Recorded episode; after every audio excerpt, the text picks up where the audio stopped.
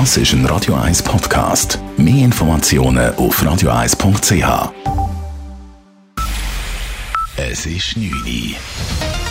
Radio 1, der Tag in 3 Minuten. Mit der Laura Bachmann. Das erste Schweizer Todesopfer nach einer Coronavirus-Infektion hat sich sehr wahrscheinlich in Italien angesteckt.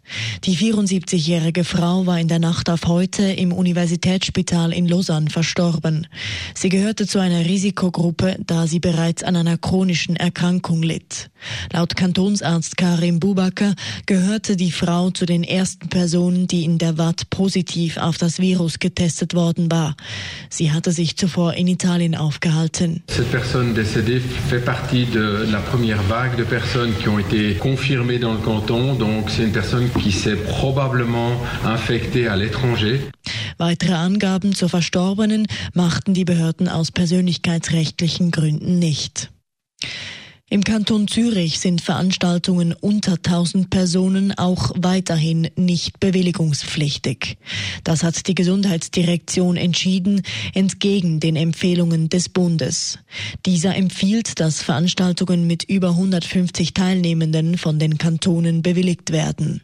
Aber dies sei in einem Kanton mit der Größe von Zürich und der Menge an Veranstaltungen nicht realistisch, sagt Marcel Odermatt von der Zürcher Gesundheitsdirektion. Das ist für uns nicht möglich und zu grosser Aufwand, wenn wir müssen Bewilligungen erteilen An einem Wochenende kommen 50'000 Leute hier, ich reise 4, reise 5, oder, können hier sich vergnügen und entsprechend haben wir natürlich ganz andere Herausforderungen. Derweil entscheidet ein Club von selbst, die Empfehlungen des Bundes umzusetzen. Das Jugendkulturhaus Dynamo sagt alle Konzerte und Partys bis Mitte März ab. Bundesrat Guy Parmela hat sich heute mit Sozialpartnern und Wirtschaftsverbänden über die Auswirkungen auf die Schweizer Wirtschaft infolge des Coronavirus unterhalten. Bei dem runden Tisch wurden keine Maßnahmen beschlossen. Vielmehr ging es darum, herauszufinden, welche Herausforderungen anstehen und wie man der Wirtschaft helfen kann. Die Schwierigkeiten unterscheiden sich je nach Branche, sagte Wirtschaftsminister Guy Parmela im Anschluss an das Treffen vor den Medien.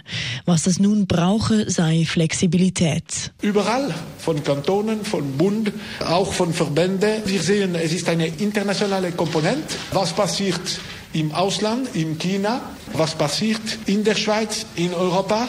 Dauert es noch ein Monat, zwei Monate mehr? Das ist eine neue Situation. Eine mögliche Maßnahme könne beispielsweise sein, dass die Kurzarbeit von 12 auf 18 Monate verlängert werde. Davon sei man aber noch weit entfernt, so Parmela weiter. Elizabeth Warren zieht sich aus dem Rennen um die Präsidentschaftskandidatur der US-Demokraten zurück. Dies nachdem sie am Super Tuesday keine überzeugende Resultate verzeichnen konnte, schreibt die New York Times. Die 70-Jährige zählt zum linken Parteiflügel wie Senator Bernie Sanders, der neben dem Ex-Vizepräsidenten Joe Biden einer der beiden Favoriten auf die Kandidatur ist. Es ist noch unklar, welcher der beiden sie nach ihrem Rückzug unterstützt unterstützen wird. Das Gesetz zum Schutz vor Whistleblowern ist vom Tisch. Eine neue Regelung, die Whistleblowern Rechtssicherheit hätte geben sollen, ist im Parlament gescheitert. Sprecherinnen der FDP, SP und der Grünen argumentierten, die Vorlage biete Whistleblowern keinen wirklichen Schutz, da ein Kündigungsschutz fehle. Der Ständerat war in der Wintersession auf die Vorlage eingetreten.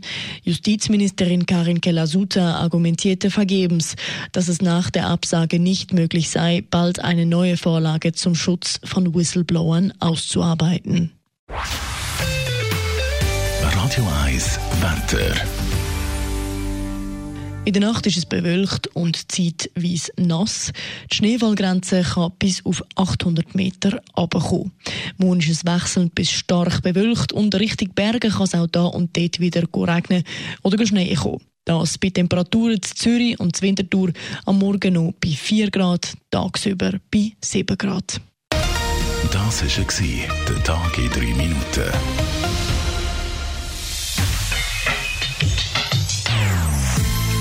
Non-Stop Music auf Radio 1. Die besten Songs von allen Zeiten. Non-Stop. Radio 1.